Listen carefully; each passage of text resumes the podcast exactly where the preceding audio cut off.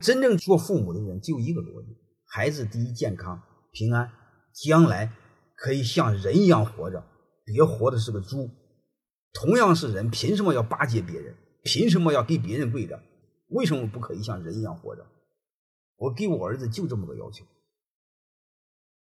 钱多少不重要。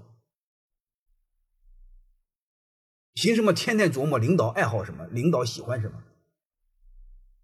凭什么要琢磨这个事凭什么要天天琢磨怎么讨好领导？凭什么搞这玩意儿？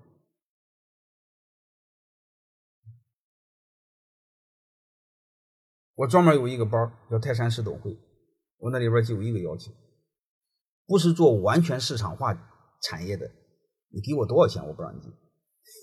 不，什么叫完全市场化？你比如做工程的。做房地产的，你明白？他需要关系，你明白了吗？你说你我这个有好几百个亿，我能不能去你那学习，给你钱？我不屌你，我不要你，因为它不叫企业，对吧？你说我不要，大概就这个意思，好吧？